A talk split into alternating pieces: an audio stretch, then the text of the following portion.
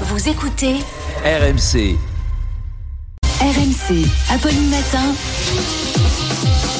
C'est tous les jours de manche.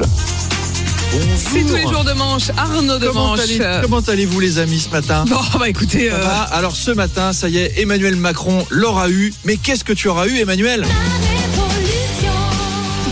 Eh oui, ça va fumer tout le week-end d'Apolline. Vous recevez d'ailleurs tout à l'heure Olivier Dussopt. Et je vous cache pas que tous autour de cette table, on aimerait bien avoir des places pour l'interview. oh, euh, bah on vient en carré VIP avec des lunettes 3D et du popcorn parce que ça s'annonce le cirque du soleil comme terme de numéro d'équilibriste.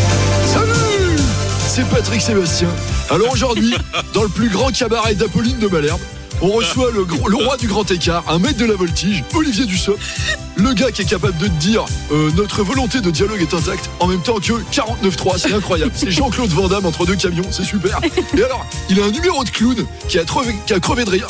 Il drague des députés de droite en disant dans la presse que sa réforme est de gauche et après il se plaint que ça marche pas. C'est super marrant. C'est esprit, c'est dessus, c'est extraordinaire. Donc changez pas de chaîne, va y avoir du spectacle. Elisabeth Borne a utilisé donc hier le 49.3 pour la 247e fois de l'année, mais celui-là a mis le feu aux poudres. Toute la journée, j'étais à la maison, je regardais BFM, j'ai entendu c'est un déni de démocratie, j'ai entendu le gouvernement méprise le Parlement, j'ai entendu pourquoi t'as pas lancé une lessive, tu crois que je suis ta boniche? Parce que je vous ai dit j'étais à la maison Oui, quand je sûr, regardais la télé.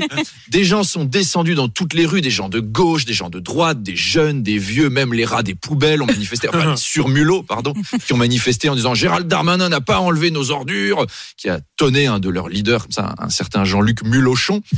Elisabeth Borne a dit qu'elle était prête à être un fusible si nécessaire. Eh ben, il est possible qu'elle nous fasse une Claude François la semaine prochaine, parce que ça pourrait arriver après ce qui est quand même un échec. On va donc passer de Elizabeth Bourne à Elizabeth Dead. La deuxième femme Premier ministre, elle va durer moins longtemps que la première, hein, je vous le dis. Emmanuel Macron, Arnaud a voulu euh, courir le risque du vote. Il n'a pas voulu. Il n'a- pas voulu, justement. problème.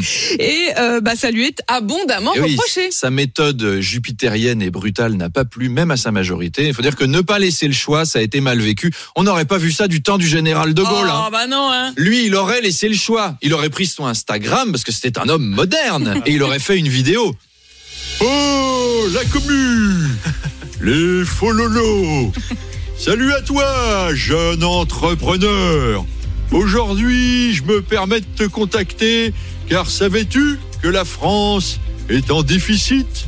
Alors est-ce que tu préfères bosser jusqu'à 64 ans, avoir une retraite convenable et rouler dans un véhicule haut de gamme ou travailler jusqu'à 62 ans et manger des nouilles chez ta grand-mère? Moi je crois que la question, elle est vite répondue.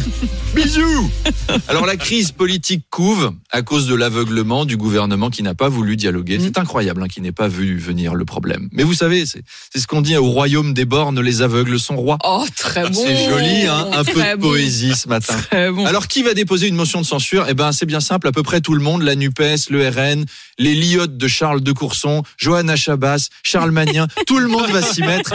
Et la seule motion qui a une chance de passer, bah, c'est celle de Charles de Courson, le vieux sage, le maître Yoda de l'Assemblée. Car une motion il faut, car le passage en force il ne faut pas. La force du côté du gouvernement n'est pas la force du côté de la rue. Je sens.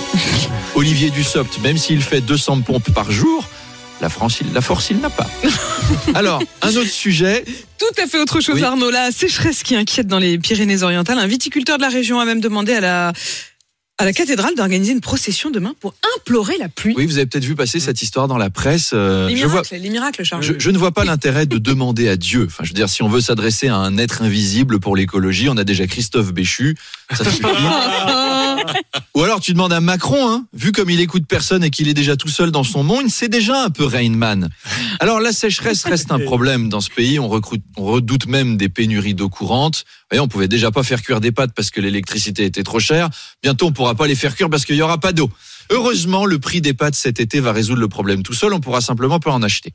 Enfin bref, c'est pas Jésus qu'il faut leur envoyer une. C'est François Hollande, c'est le roi du crachin. Ou Affida Turner, je sais pas. Elle, tu la fous dans un champ de betteraves, tu lances un karaoké, vas-y chante ma grande. T'en auras de la pluie. La meilleure solution, on le sait, c'est quand même de faire défiler Charles Magnin. Mm. Voilà quelqu'un qui aura beaucoup fait pour l'humidité des pelouses de ce pays. Allez, Non, on termine.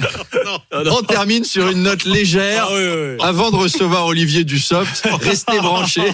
Ça va être incroyable. Ça va être génial. Sortez les popcorn. Allez, bon week-end, Apolline. Et à Je sais lundi. plus quoi dire. À lundi, tout le monde. Arnaud de Manche, chaque matin 7h20 et 8h20.